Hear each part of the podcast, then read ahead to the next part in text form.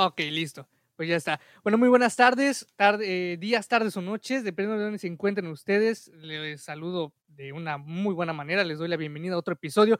Este episodio no es un episodio en donde esté solo, no es un episodio como cualquier otro, es especial. Digo, yo siempre digo que cuando hay alguien conmigo en algún episodio es bastante especial y, es muy especial esta vez porque normalmente, eh, ya sea en mi contenido de TikTok o en Instagram, mis seguidores me han pedido oye, este, podrías hacer un video acerca de las emociones, un video acerca de esto, pero pues como yo no soy un psicólogo, no tengo muchísima expertez en el tema, entonces decidí encontrar a una persona, y de hecho, ni siquiera estaban mis planes encontrarla, pero me apareció un TikTok y dije, bueno, igual y me dice que, que sí quiere hacer un episodio, y hoy está conmigo una psicóloga, señorita Irene, muy buenas tardes. ¿Cómo está el día de hoy? Hola, ¿qué tal? Buenas tardes. Muy bien, muchas gracias. Espero que todos estén muy bien también por allá y listos para conectarnos para, para hablar sobre las emociones. Bueno, miren, antes de, ya iniciar de lleno como que con el tema, eh, sucedió algo muy curioso. De hecho, bueno, ya lo menciono de una vez. Eh, estábamos hablando y la verdad es que yo pensé que ya estaba grabando el episodio y hasta la señorita Irena me dijo, ya estamos grabando. Yo pensé que ya estábamos grabando y me di cuenta que no le había dado grabar. Pero bueno, eh, la cosa es que el episodio inició desde antes, pero ustedes lo van a escuchar desde el momento donde ya lo están escuchando porque no, no lo olvidamos.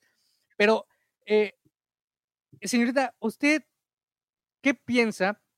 Básicamente, desde el inicio le voy a preguntar, ¿qué, qué, ¿usted qué piensa que es la inteligencia emocional o qué es concretamente la inteligencia emocional? Ok, bueno, lo que pasa es que hace muchos años, ¿no? Se tenía como esta idea o esta teoría de que la inteligencia emocional, eh, bueno, más bien de que la inteligencia era solo tu IQ, ¿no? O sea, como te hacían un test de IQ, que son más o menos, o sea, preguntas de cultura general, de ciertos conocimientos y demás. Y, o sea, era muy importante en ese momento eh, medir el IQ, ¿no? Y medir esta como inteligencia este, general, porque pensaban, ¿no? Que ese era como un factor importantísimo eh, del éxito, ¿no? Llámese, o sea, cada quien dirá que es el éxito, ¿no? Pero en ese momento se creía eso. Pero después nos dimos cuenta que en realidad em, esa única inteligencia no es funcional conceptualizarla así, porque no solamente hay una inteligencia, ¿no? O sea, en realidad estamos hablando de varias inteligencias, ¿no? En distintas áreas, etcétera. Entonces, eh, a partir de entonces empezaron a surgir distintas teorías, ¿no? Por ejemplo, la de las inteligencias múltiples, donde, pues más bien se evalúa la capacidad de resolución de problemas en distintas áreas. Y justamente, o sea, cuando empiezan estas nuevas teorías, si queremos verlo así, eh, empieza a surgir la teoría de la inteligencia emocional que popularizó Daniel Goleman, ¿no? Ahora, ¿qué es la inteligencia emocional? Bueno, em, en realidad tiene que ver con cómo nos relacionamos y manejamos o no nuestras emociones. Los factores que están en juego en la inteligencia emocional son, uno, el autoconocimiento emocional. O sea, si yo no me conozco, si yo no conozco mis emociones, cuáles son mis disparadores, cómo siento la tristeza, cómo siento el enojo, ¿no? ¿Qué significan para mí? Pues posiblemente esa área de mi inteligencia emocional no esté desarrollada aún. La segunda es la autorregulación emocional. O sea, ya identifiqué mis emociones, ¿cómo las manejo? O sea, si soy una persona impulsiva, ¿no? Y me enojo y ¡fu! exploto, ¿no? O si empiezo a observar, ¿no? Esa emoción para decir, a ver, algo me está molestando, lo detecto, lo acepto y ahora trato de entenderlo y buscar, ¿no? Ser consciente de cuáles son mis opciones en cuanto a cómo voy a actuar, ¿no? De acuerdo a esta emoción. La tercera es el reconocimiento de emociones en los demás o sea, empatía, ¿no? Básicamente. Lo, típico. Y, la, em, exacto. Y la empatía, o sea, lo que implica es no nada más cómo me sentiría yo estando en el lugar de esa persona, sino es entender de acuerdo a esa persona y sus ideas y sus creencias y lo que ha vivido y cómo es, cómo será que se siente, ¿no? Cómo vive esta situación. Em, la cuarta, que es una de las más valoradas en el mundo laboral, por ejemplo, es eh, la habilidad de relaciones interpersonales, ¿no? Dentro de la inteligencia emocional. Y, o sea, esto quiere decir que tanto puedes comunicarte y lidiar tanto con las personas que son afines a ti, te caen bien, ¿no? Como con las personas que no tanto. Este, entonces. Pero aún así hay que, hay que ser sociable con todos. Exacto, exacto. Justo, o sea, si tienes bien desarrolladas tus habilidades sociales, posiblemente sepas cómo comunicarte también con las personas que no tienes tanta afinidad o que no te caen tan bien. Porque si tienen un objetivo en común, ¿no? Pues necesitas aprender, ¿no? A poder trabajar en equipo y colaborar con esa persona. Y la última de, dentro de la inteligencia emocional, el último factor es la automotivación, ¿no? Que es la capacidad para uno mismo poderse generar motivación para alcanzar metas y poder superar los obstáculos que vengan eh, para alcanzar esas metas. Wow, la verdad es que pues, yo no, no conocía todas esas, y me acaba de abrir un panorama muchísimo más grande y creo que no solo a mí, todos lo que los, que van a escuchar les va a abrir un panorama mucho más grande, porque creo que nos quedamos con, muchísimas veces nos quedamos con lo superficial, ¿no? De, de, el de la definición de inteligencia emocional más superficial, la que todos conocemos, la generalizada, pero no nos vamos un poco más allá para conocer un poco más y así abarcar un poco más eh, a nivel persona de todas estas cosas. De igual, eh, por ejemplo, ¿por qué usted cree? Y de hecho, fíjese, esta es una pregunta que igual yo eh, muchas veces lo he visto y, con otro, y en otros, eh, con otros psicólogos este, he visto que se lo preguntan, ¿no? De por qué la población, específicamente la mexicana, no va a terapia independientemente de que no tenga alguna situación que atender. Em, hay varios factores, ¿no? El, el primero o sea, que es una realidad, es que los servicios de salud mental pública o gratuitos, por la cantidad de población, por la administración de los gobiernos, por en mil razones, es muy reducida y eh, es difícil poder dar un seguimiento adecuado. O sea, cuando uno va a terapia, pues no es que vas a una sesión y ya te arreglaron, ¿no?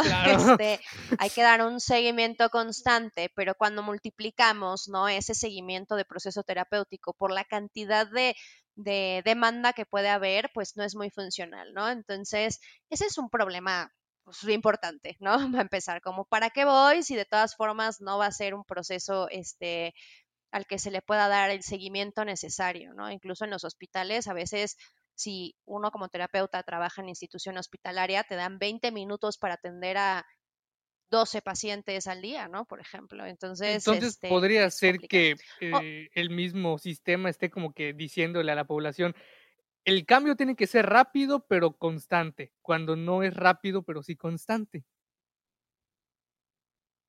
Exacto, exacto. Ese es un factor.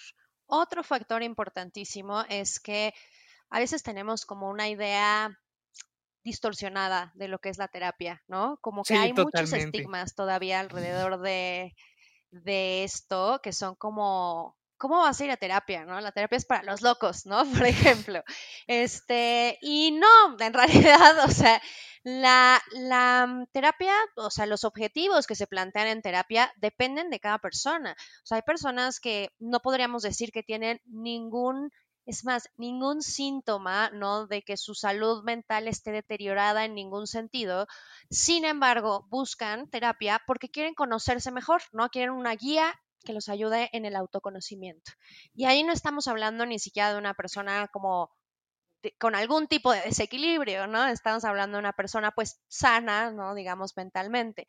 Entonces, eh, la terapia puede tener múltiples objetivos, ¿no? Dependiendo de cada quien. Y hasta que no nos quitemos esta idea del el estigma de la salud mental, pues difícilmente nos atrevemos a pedir ayuda de un profesional. O sea, creemos que tenemos que llegar a un extremo, ¿no? De malestar para buscar ayuda, ¿no? Y no, no realmente. Es más, si uno acude a terapia antes de que su malestar se convierta en algo así súper difícil de manejar, pues obviamente también el pronóstico es mejor, ¿no? Porque no ah, permitimos que eso avance tanto. Y el último factor que creo que también hace que no, mucha gente se siente empujada ¿no? o motivada a ir a buscar terapia es que les da miedo, o sea, como que mucha gente cree que ir a terapia implica entrar en conflicto con uno mismo, ¿no? O sea, como no quiero saber qué hay adentro de mí, entonces mejor lo evado o lo evito, ¿no? Como si fuera la terapia una confrontación con uno mismo, cuando en realidad es más como una reconciliación con uno mismo, ¿no? Claro. Y obviamente saber lo que hay en tu interior, pues ayuda a que puedas... Eh, potenciar y desarrollar tus habilidades y las cosas que no te salen tan bien, pues mejorarlas. Entonces, igual, entonces uno de los aspectos, y es lo que usted dijo, eh, el último aspecto, quiere decir que las personas no van a terapia, que es algo muy importante, no van por el miedo a conocer su propia verdad. O sea, es como que sé que lo tengo, pero no quiero saberlo, aunque lo sé, pero no quiero conocerlo. Exacto, justo, evitación. E, es como, es como, por ejemplo, eso me recuerda a la, a la frase de, de Paulo Coelho, que es, la locura es la incapacidad de comunicar las propias ideas. Entonces, esto quiere decir que, eh, bueno, eh, entre comillas, ¿no? Todos somos locos, pero si no vamos, por ejemplo, a atendernos, que es parte del amor propio también, de, la, de atendernos a nosotros, que quiere decir que sí somos locos por no saber comunicar nuestras ideas, o no comunicarle, por decir en este caso, al psicólogo o a la psicóloga nuestras ideas y que esta persona nos oriente hacia lo que sea que tengamos que ir. Claro. Algo importante es que hay muchas cosas que pueden ser terapéuticas, ¿no? O sea, por ejemplo, hacer yoga puede ser terapéutico, ¿no? Eh, irse de vacaciones puede ser terapéutico, pero em, no todo es psicoterapia, ¿no? Como tal. Claro. Este, mm, entonces, obviamente, pues sí, o sea, gran parte de la psicoterapia va dirigida, ¿no? Va enfocada al trabajo con algún tipo de trastorno eh, este, emocional, ¿no? O mental. Bueno, muchos tipos en realidad de trastornos, pero, pero también hay un factor que tiene que ver con que quizás uno no necesariamente tiene, ¿no? Una, una o sea, un cuadro sintomático que corresponda a una enfermedad mental, pero pues uno le cuestan trabajo ciertas cosas, porque generalmente en nuestro proceso de desarrollo aprendemos cosas como cómo comunicarnos con los demás, cómo manejar nuestras emociones, qué se hace cuando uno está triste, cómo se lidia con el rechazo. O sea, todo eso lo vamos aprendiendo en nuestra infancia, sobre todo, y de pronto en nuestra adolescencia también. Y esas experiencias van marcando pautas de cómo vamos a reaccionar en un futuro a esas cosas. Muchas veces, aunque no tengamos como problemas graves, eso no quiere decir que seamos hiperfuncionales. Claro. O sea, si yo, mm, no sé, vamos a suponer, si yo no tengo como eh, muy resuelto el cómo relacionarme en vínculos profundos, a lo mejor si yo no he tenido una pareja, ¿no? Pues no voy a ver que me esté afectando. ¿Por qué? Porque estoy evitando la situación que podría mostrar eso. Pero eso no quiere decir que no pueda, ¿no? O que en algún momento me tope con ese problema o que no pueda aprender a desarrollar, ¿no? Esta, esta parte de mí para poder, en el momento en el que me enfrente a eso, lidiar mejor con esa situación. Claro, porque de, hecho muchísimas veces, y yo lo veo así, ¿no? De por ejemplo, ir a terapia, eh, atenderse uno mismo es, es también, no reconstruir, pero es construir de una manera diferente para nosotros mismos aquellas creencias que nos hacían un poco, eh, pues, decayentes, por decirlo así, porque, por ejemplo, eh, cuando de chiquitos nos decían, eh, es que, estamos llorando y nos decían, no llores, no llores. Y una vez, me parece que un psicólogo, una amiga, un amigo me dijo, no hay que decirles a los niños, no llores, hay que, hay que dejar que lloren, pero decirles, qué te sucede, cuál es la razón por la que estás llorando, no decirles por qué, no decirles, ¿sabes qué? No llores porque así estás inhibiendo la emoción, estás inhibiendo los sentimientos que tuvo acerca de lo que sucedió y entonces a la siguiente él va a pensar que llorar está mal y así y así sucesivamente hasta que piense que en algún momento donde lloró por alguna razón extraña o por algo que él piensa que no había sentido, va a sentir que está mal y cada vez va a ser como que inhibiéndose más y más y más. Exactamente, y eso con todas nuestras emociones. O sea, de hecho, los problemas no son solo, bueno, más bien, los problemas no son nuestras emociones en sí mismas, ¿no? El problema es que las causa, ¿no? Y el problema es cómo nos relacionamos y qué creemos sobre esas emociones, ¿no? Porque si yo, como bien dices, ¿no? Si yo cuando iba creciendo aprendí que está mal enojarse porque el que se enoja pierde, ¿no? Como dicen muchos papás. Es cierto. Este, pues lo que yo hago es, o sea, aprender a juzgar esa emoción. Cuando en realidad todas las emociones tienen un propósito y un objetivo. O sea, estamos, nuestros cerebros están diseñados, ¿no? Para experimentar emociones. Entonces, si yo pienso que el que se enoja pierde y no me permito enojarme nunca, posiblemente reprima esa emoción, pero eso no se va a ningún lado, o sea, se queda dentro de mí. Claro. Y haz de cuenta que son como piedritas adentro de una mochila, ¿no? Entonces lo guardo, lo guardo, lo guardo y de pronto tienes una mochila pesadísima que no te deja avanzar con calma porque traes ahí el peso de cuando te enojaste por tal y tal cosa y bueno, en las relaciones de cualquier tipo, familiares, amistosas y demás, pues quiebran estas relaciones, ¿no? Estas emociones reprimidas.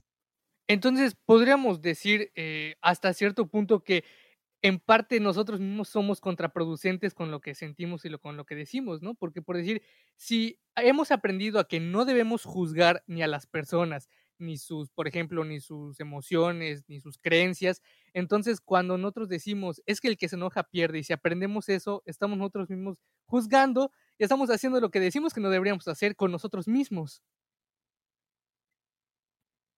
Exactamente, exactamente. De hecho, te diría que no sé, como el 80% de las veces, tu peor enemigo eres tú mismo, ¿no? Si no es que sea, más, ¿no? Tu peor crítico, tu peor Exacto, exacto. Tu peor crítico, tu peor juez, tu, o sea, la persona que peor te trata, casi siempre es uno mismo, ¿no? Eh, incluso cuando es alguien más, ¿no? Quien nos trata mal y demás, pues siempre podemos pensar, bueno, pero ¿por qué sigues ahí? ¿no? Como que parece que sientes que eso es lo que mereces, ¿no? Vete. Así, obviamente es mucho más fácil decirlo que hacerlo, ¿no? Pero, pero sí es muy importante, primero, o sea, trabajar la relación que uno tiene con uno. Si tú estás bien contigo, te tratas bien, te quieres, te cuidas, te, lo que sea, los problemas con otros o los problemas externos son mucho más fáciles de sobrellevar, resolver y de trabajar asertivamente. No, estoy totalmente de acuerdo, porque luego es, es, es, o sea, digo, es como usted lo dijo, si lo dejamos ahí y lo dejamos y lo guardamos y lo guardamos, cada vez va a ser un poquito más complicado. No quiere decir que sea imposible, que no se pueda, pero va a ser un poquito más, bueno, dándole a la metáfora el significado cada vez más pesado, ¿no? Entonces, si independientemente de que sea difícil o no, o sea imposible o no, ¿cómo podríamos entonces desarrollar una, una, y, y me voy a ir con un adjetivo bastante un poquito lejano, si le queremos decir así, una sólida inteligencia emocional. ¿Cómo podríamos tener, desarrollar una sólida inteligencia emocional, aún estando así en incertidumbre? Mira, hay muchísimas herramientas, ¿no? Para poder trabajar esto, e, ejercicios, cosas, ¿no? O sea, mindfulness, este, mm, ejercicios de, de mm, eh, reestructuración de pensamientos. Hay muchas cosas, pero yo creo que la parte más importante y el primer paso, ¿no? Siempre es el autoconocimiento. O sea, si tú te conoces bien, bien, bien, bien, ya estás del otro lado, porque eh, no es nada más conocerte superficialmente, ¿no? En el sentido de, ah, pues yo ya sé que, este, cuando me enojo, me enojo muy feo, ¿no? es como, ok, ya detectaste eso, perfecto, buenísimo, pero ahora hay que ver ¿por qué te enojas? O sea, empieza a recolectar información sobre ti. Cuando te enojas, ¿en qué se parecen todas esas situaciones? Ah, no, pues me enojo cuando me siento, eh, no sé, em, humillado, ¿no? Humillada. Ok, ya detectaste eso, ya vamos más profundo, ¿no? Ahora, ¿por qué? ¿Por qué te sientes humillado o humillada en esas situaciones? No, pues porque creo, ¿no? Que cuando las personas hacen X o Y, me ven menos que ellos, ¿no? Por ejemplo. Ah, ok, ya detectaste eso, perfecto. ¿Y por qué eso es tan molesto para ti? Y de pronto dices, pues porque de fondo yo creo que soy menos, ¿no? Que esas personas. Entonces, ahí va otra vez, me rozan una herida que yo ya tenía, ¿no? Y por eso me genera esta reacción emocional. Ya que tienes eso, pues ahora obviamente viene el camino, ¿no? A trazar para decir, ok, ya me conocí, ya entendí cómo funciona, ya entendí mi mecanismo, ¿no? Ahora, ¿cómo puedo empezar a trabajar eso, ¿no? O sea, ¿realmente soy menos que los demás o no? Cuestionas ese pensamiento. ¿Qué evidencia tengo a favor de que eso es así? ¿Qué evidencia tengo en contra? ¿Qué le diría a un amigo o una amiga si me dijera lo mismo, ¿no? O sea, como tratar de ponerlo en perspectiva va ayudando. Si uno se da constantemente tiempo de introspección, y no hablo nada más en una terapia, ¿sabes? O sea, darse un ratito al día, ¿no? Este de para por supuesto, en uno, por supuesto. ver cómo estás, ¿no? Entonces, poco a poco, lo quieras o no, vas desarrollando inteligencia emocional porque vas atando cabos, ¿no? De, de tu funcionamiento. Y después de que haces eso, es más fácil atar cabos del funcionamiento de otros también. Sí, de hecho, eh, disculpe si a lo largo del episodio o de la plática digo bastantes frases, pero es que me gustan bastante. Y es que igual eso mismo que usted comentó es una frase que dice, bueno, que dijo el, el gran sabio Lao Tse, que es aquel que obtiene una victoria sobre otro hombre es fuerte, pero quien tiene, quien tiene una victoria sobre sí mismo es poderoso. Entonces ahí podemos ver cómo, por decir, en la primera parte es si tenemos victoria sobre otras personas, ya sea en una discusión, en alguna negociación, en lo que sea, pues podríamos vernos como fuertes, ¿no? Pero pues a nivel emocional nos sentimos bien y esa empatía no existe porque nos preferimos tener la satisfacción de haber cumplido, de haber sido, de haber tenido éxito, pero cuando somos exitosos sobre nosotros mismos es donde he visto a muchísimas personas y creo que cualquier persona lo ha experimentado, aunque sea mínimamente, se siente poderoso de haber sabido, bueno, yo sé que soy así, yo sé que tengo esto, sé que mis habilidades son estas y lo puedo explotar de tal manera.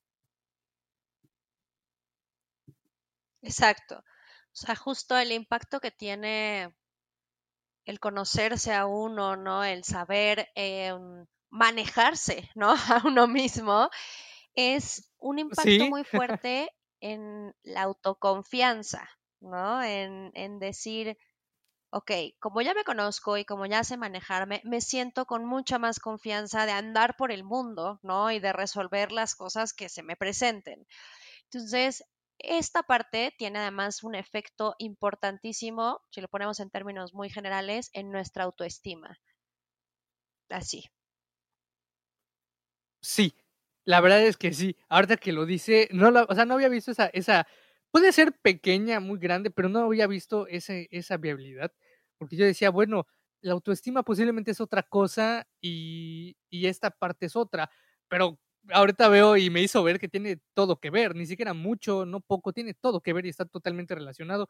Claro, somos uno, ¿verdad? Eh, somos una persona pero muchísimas veces podemos llegar a pensar así como yo lo pensaba, ¿no? De que esto puede estar separado de esto y posiblemente yo sienta que no tiene nada que ver, pero una vez que me lo dicen y me lo hacen ver y lo experimento, veo que no es que esté separado, es que posiblemente yo lo siento separado, pero realmente es uno y es lo que me hace a mí. Fíjese, eh, yo eh, quisiera preguntarle algo que, y de hecho es bastante incertidumbre dentro de, pues, creo que casi todo el mundo, ¿no? Y ya veo que, pues ahorita con lo de la pandemia, yo he visto que muchísimas personas han caído en depresión, en ansiedad, se sienten bastante confusas, eh, eh, no solo obviamente por lo que sucede, ¿no? Sino lo que sucede y lo que podrá suceder con ellas mismas, pero afectado por el entorno que pasó. Y si eso sucede, entonces, ¿cómo podríamos nosotros manejar esa depresión o esa ansiedad por nuestra cuenta, claro, iniciando poco a poco, ¿no? Para que después podamos ir a terapia y que se trate de una manera más concreta. Bueno, algo importante es, em, para diagnosticar un trastorno de ansiedad o un trastorno depresivo, que dentro de estas categorías hay muchos subtipos, ¿no? Tenemos em, ciertos síntomas que tienen que estar check, ¿no? Palomeaditos para que podamos decir, esta persona tiene un trastorno de ansiedad o tiene un trastorno de depresión o otra cosa, ¿no? Este, ahora, em, para poder hacer ese diagnóstico es muy importante que sí vayamos con alguien, ¿no? Porque a veces unos síntomas parecen ser de una cosa y resultan ser de otra, ¿no? Por ejemplo.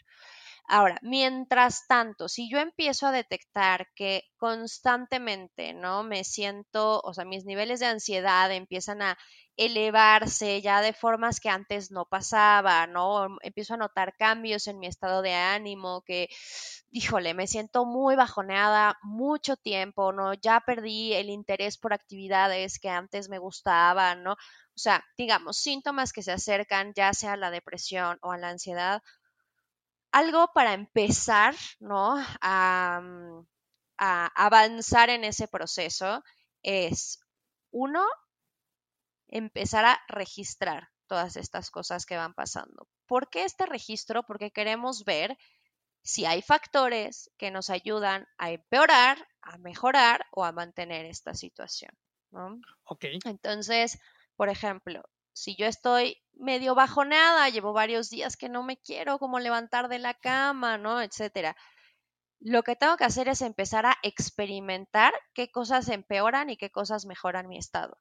Porque ahí yo todavía tengo un poquito de control sobre la situación. Entonces veo que, o sea, por ejemplo, es lunes, ¿no? Y el lunes me voy a quedar todo el día en la cama a ver cómo me siento. Y lo voy a evaluar en una escala del 1 al 10, qué tan mal me siento, ¿no? Ah, no, pues 10. Ok, martes.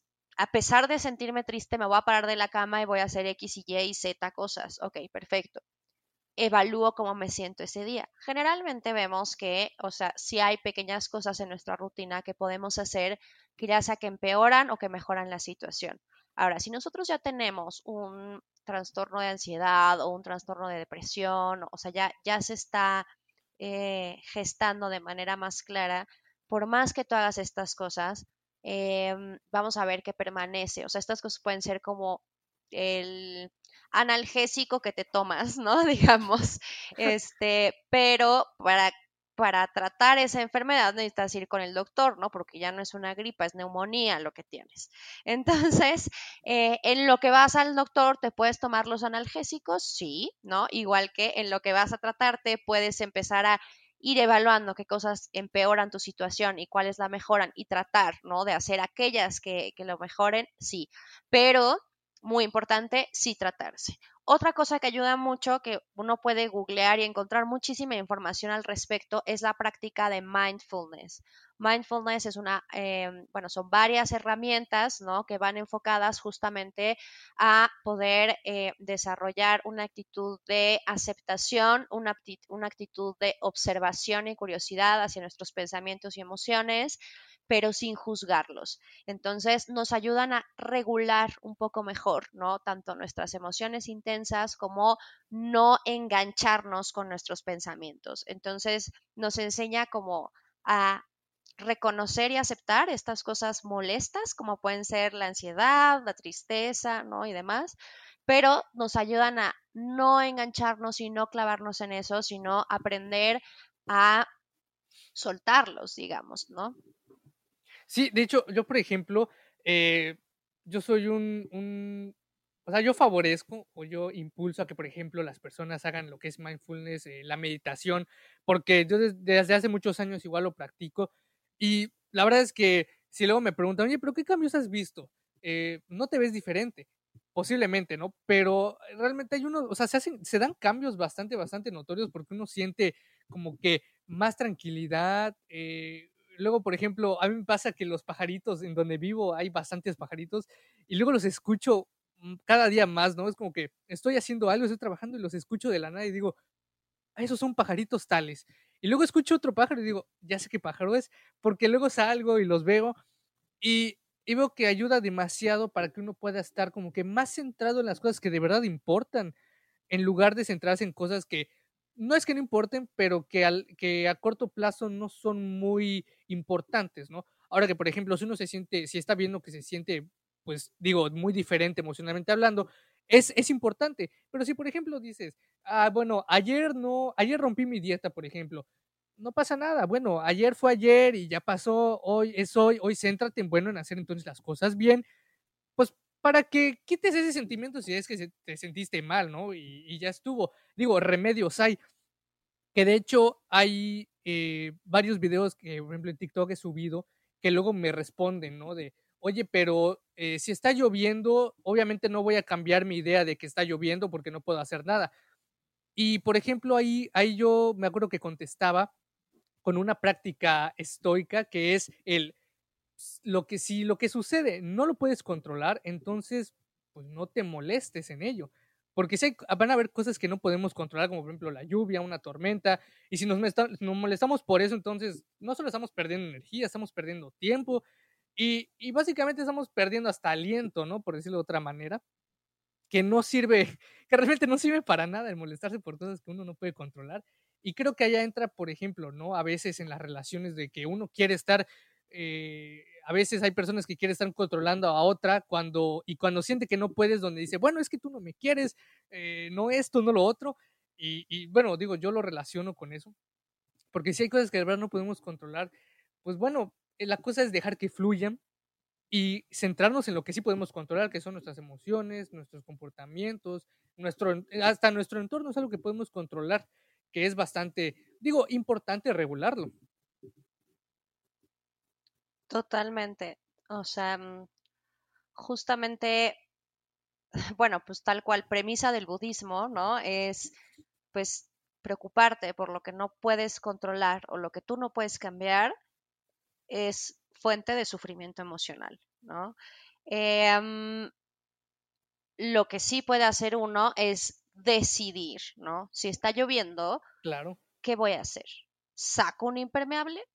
uso un paraguas, bailo bajo la lluvia, lloro bajo la lluvia, ¿no? O sea, como sí puedes cambiar cuál es tu percepción, ¿no? De ese evento. Sí puedes entenderlo desde otro lado.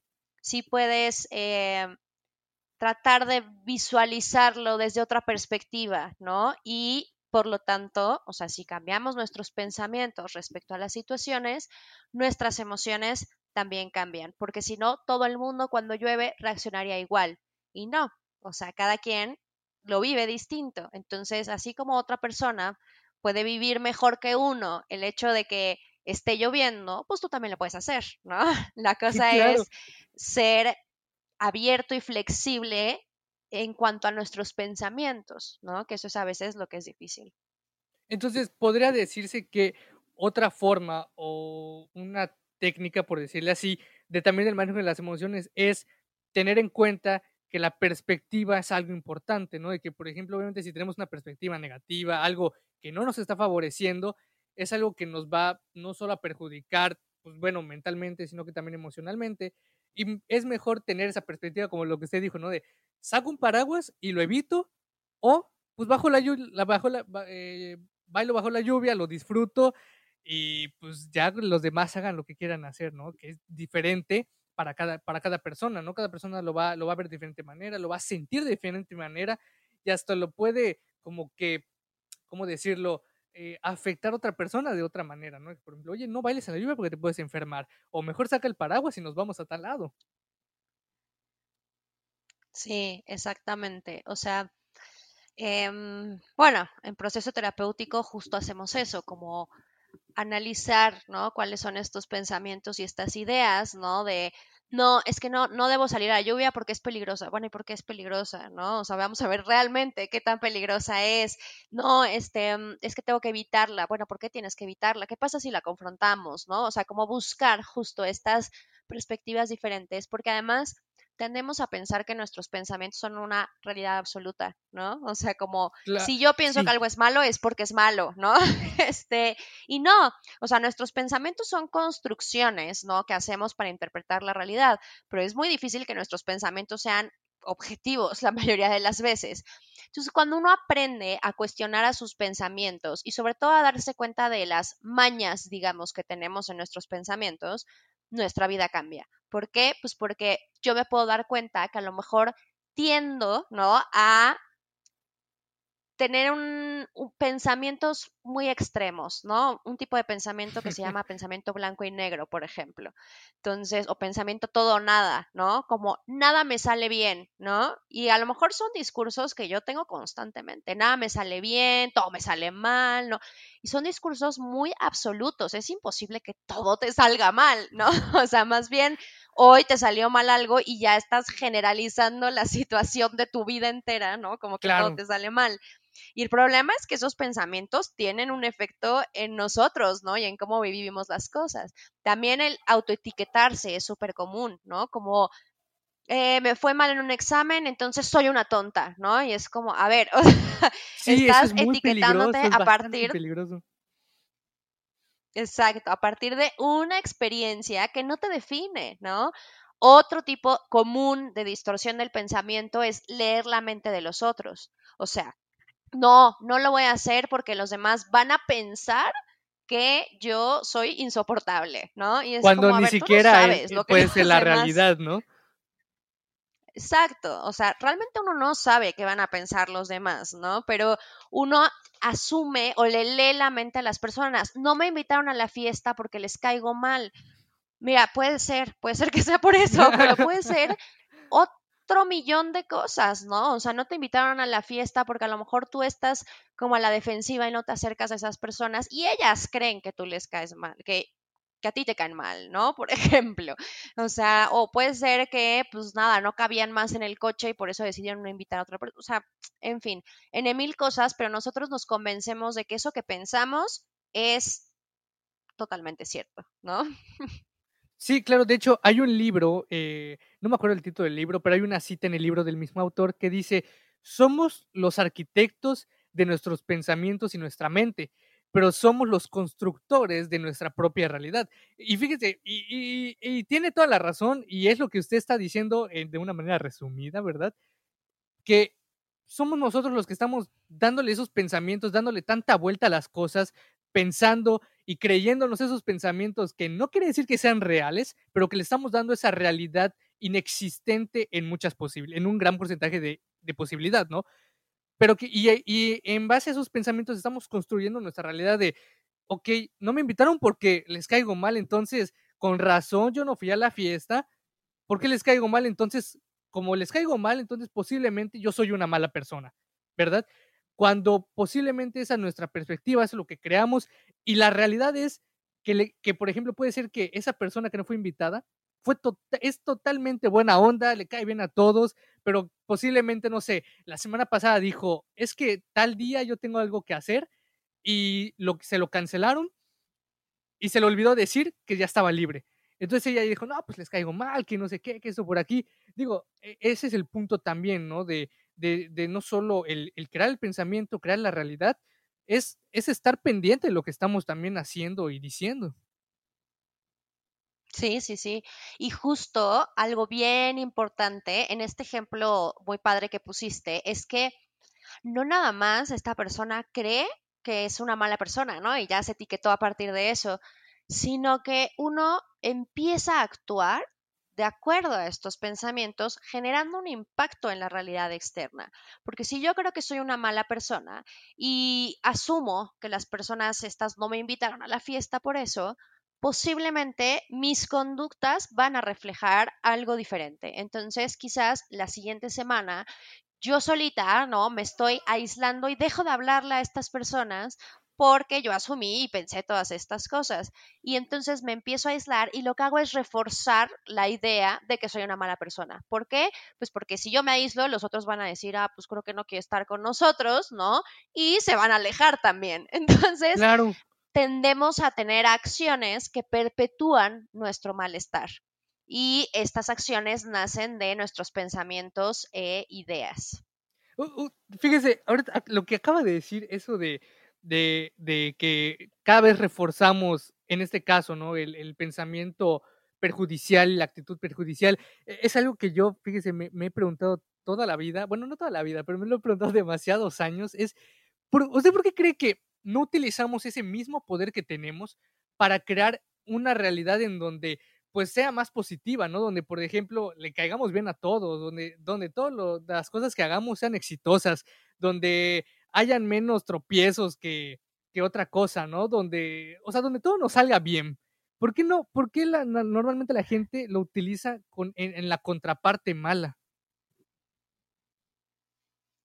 Bueno, eh, hay varios factores, ¿no? Que están involucrados en esto, pero uno que es fundamental que uno sepa para que uno no caiga en eso es, hay un fenómeno que se llaman sesgos cognitivos, ¿no? Sesgos de atención en particular. ¿Qué quiere decir eso? Cuando nosotros tenemos una idea en nuestra cabeza, ¿no? que generalmente son ideas que son creencias profundas sobre quiénes somos nosotros mismos y cómo somos, sobre cómo es el mundo y sobre cómo va a ser nuestro futuro, ¿no? Que son ideas como muy muy generales, que todos tenemos alguna idea, ¿no? Respecto a estas tres cosas. Nosotros ya esas ideas las fuimos construyendo a lo largo de nuestra historia de vida, de nuestro desarrollo, de nuestras experiencias, de lo que aprendimos en nuestras casas, ¿no? Etcétera. Cuando tenemos una idea, ¿no?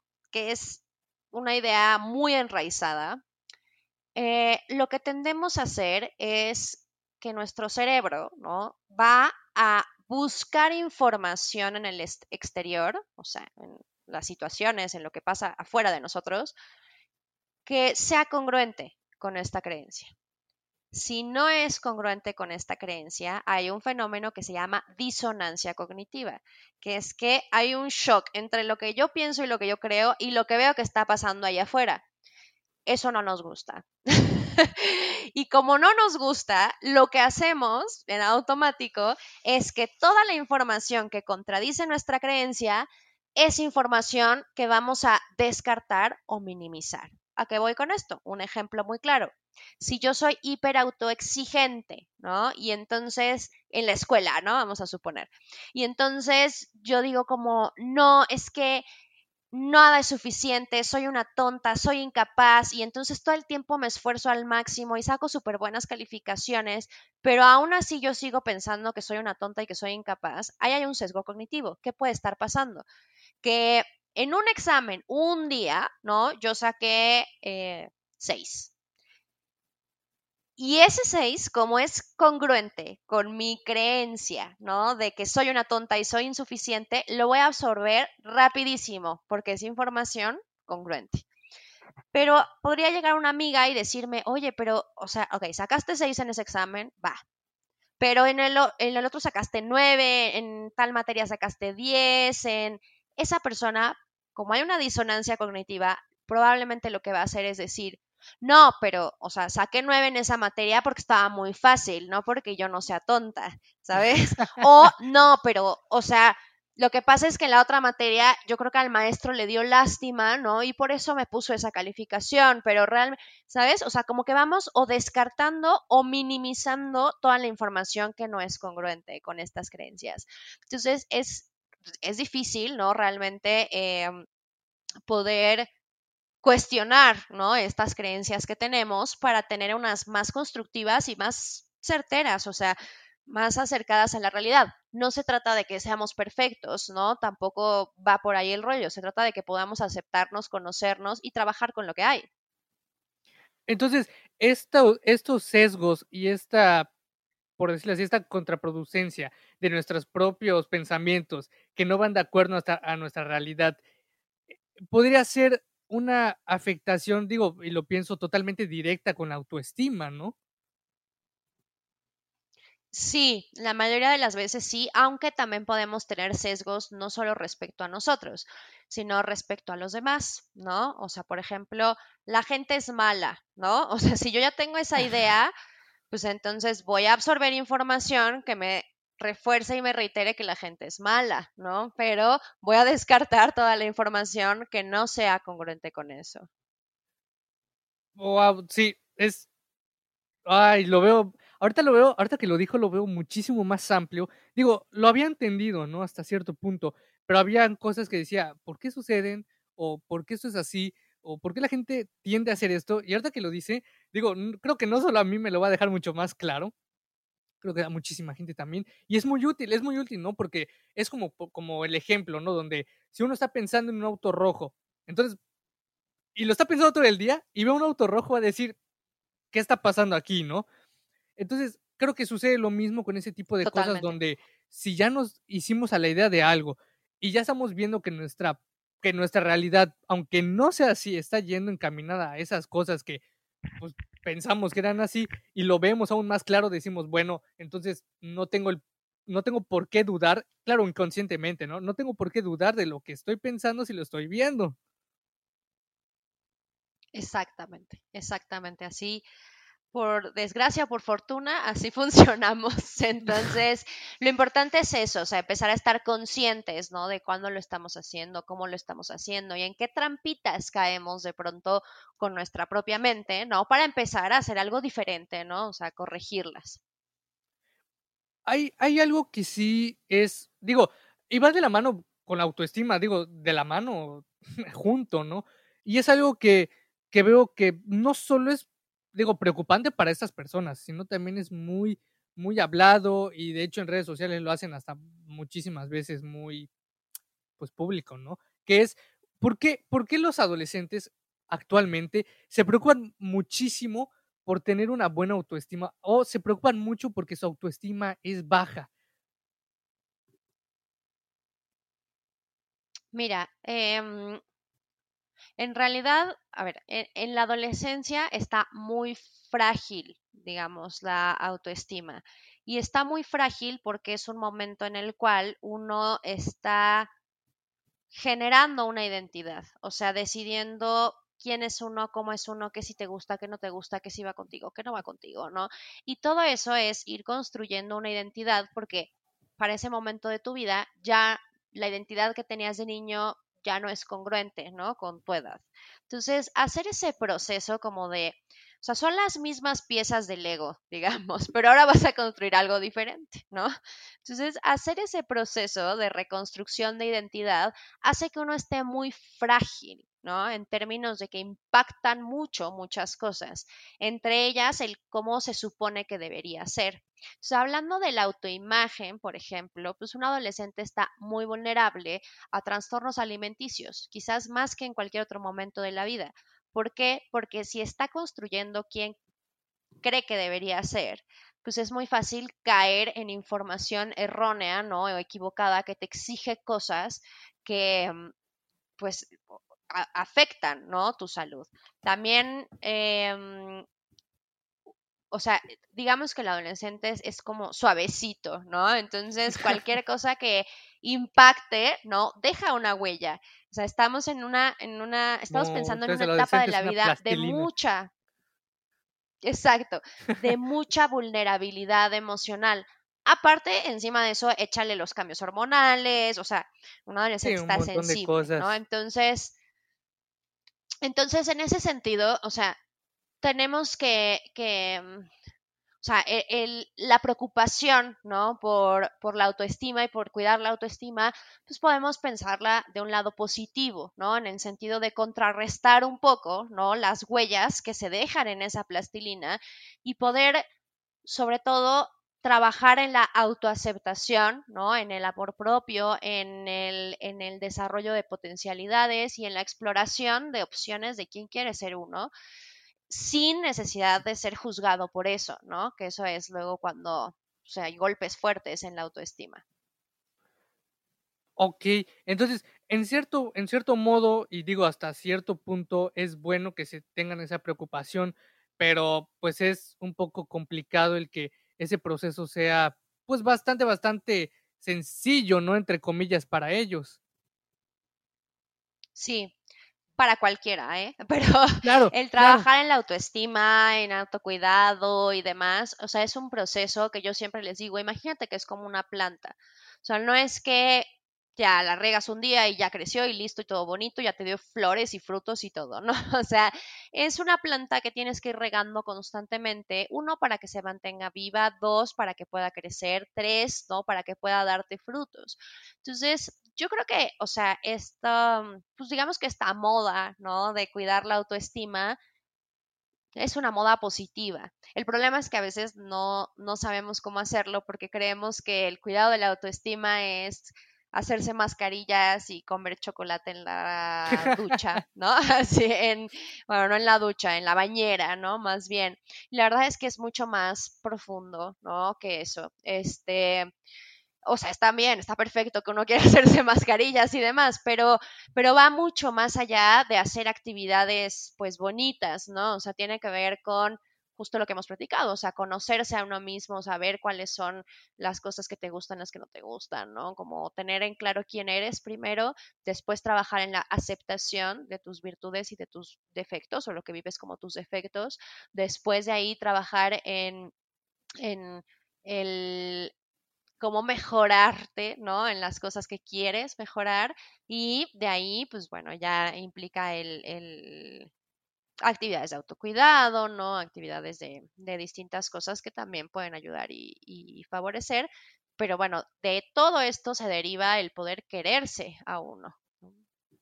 Claro, y de hecho, pues creo que también, aparte de que sea una buena moda, hay que entender, ¿no? Digo, o tal vez hacer entender que es un proceso, ¿no? Porque independientemente de que si muchas personas no sepan y quieran hacerlo y hagan cosas que, no estoy diciendo que estén mal, pero hagan cosas que no son, eh, que vayan muy enfocadas, ¿no? Eh, a lo que quieran hacer, que es en este caso la autoestima.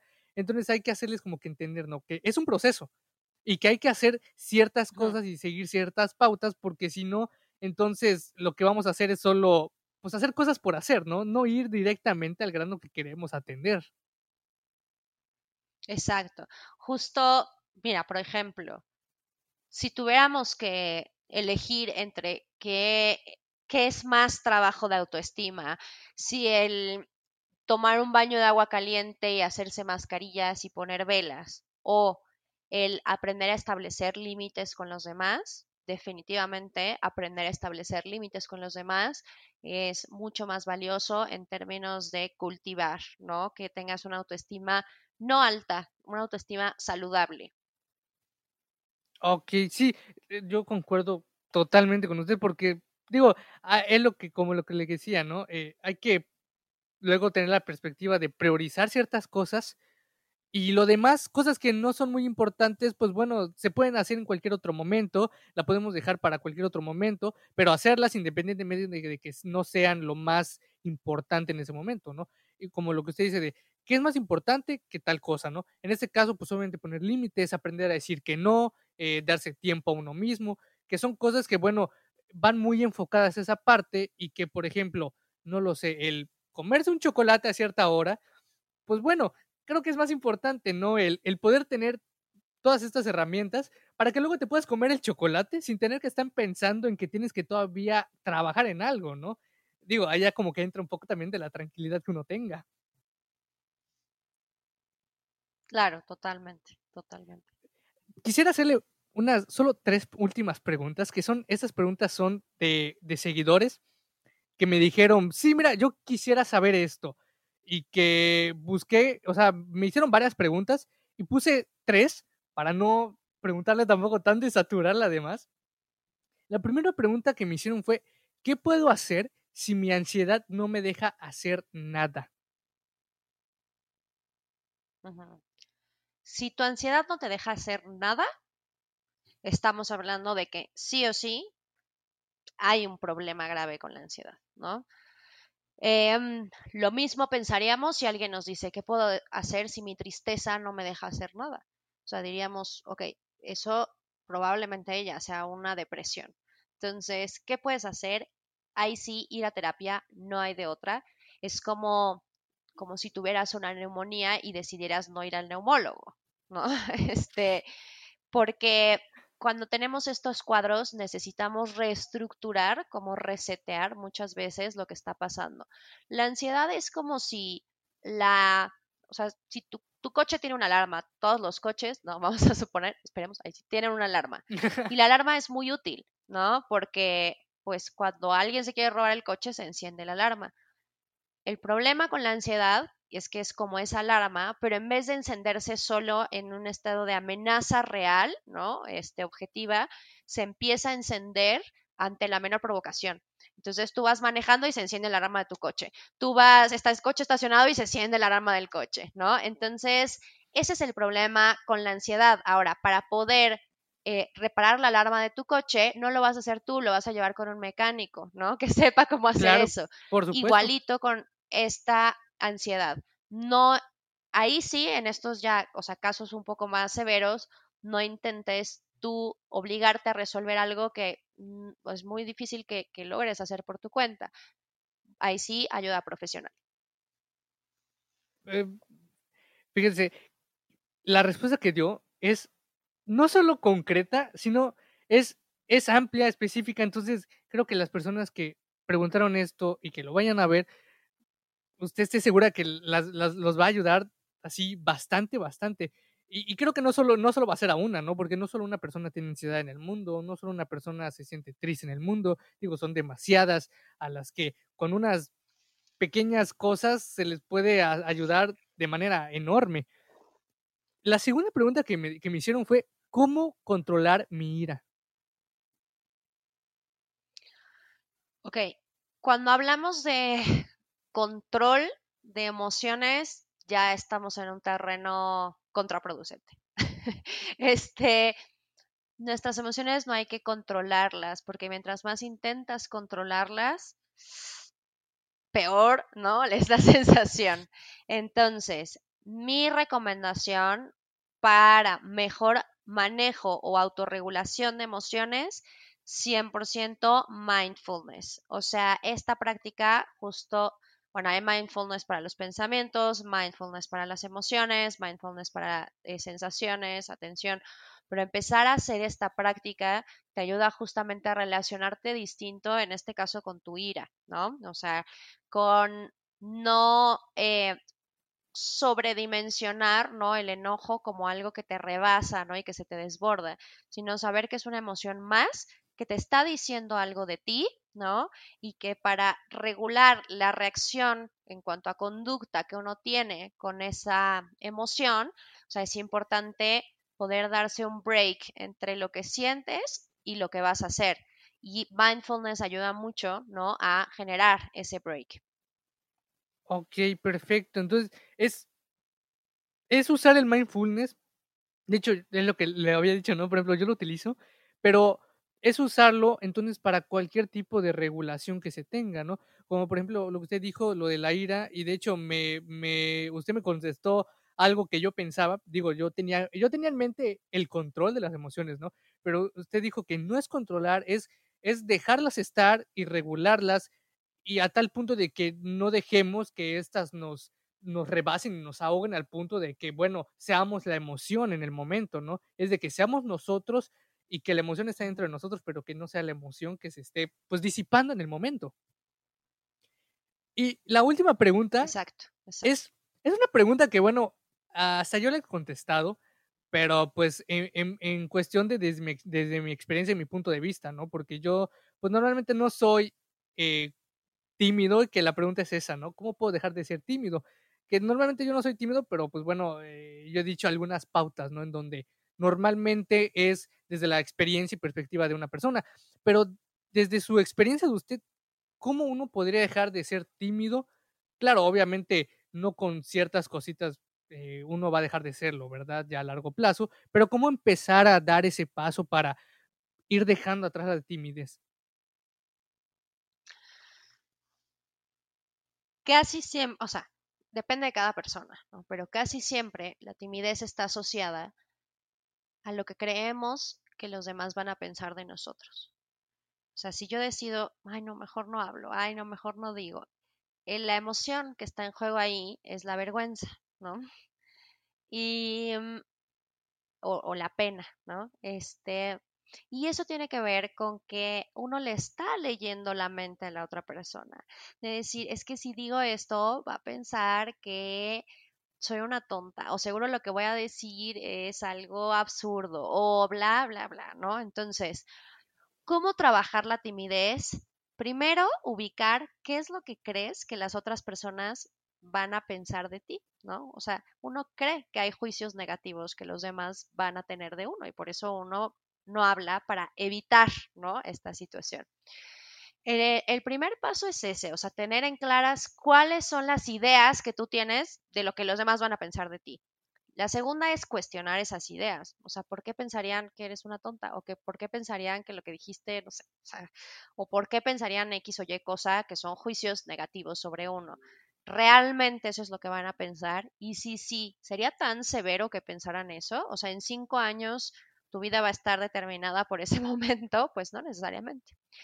Y la segunda cosa que hay que hacer es La mejor manera de quitar la timidez es confrontando, ¿no? Estas situaciones.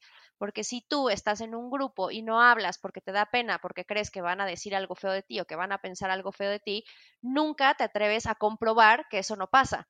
¿No?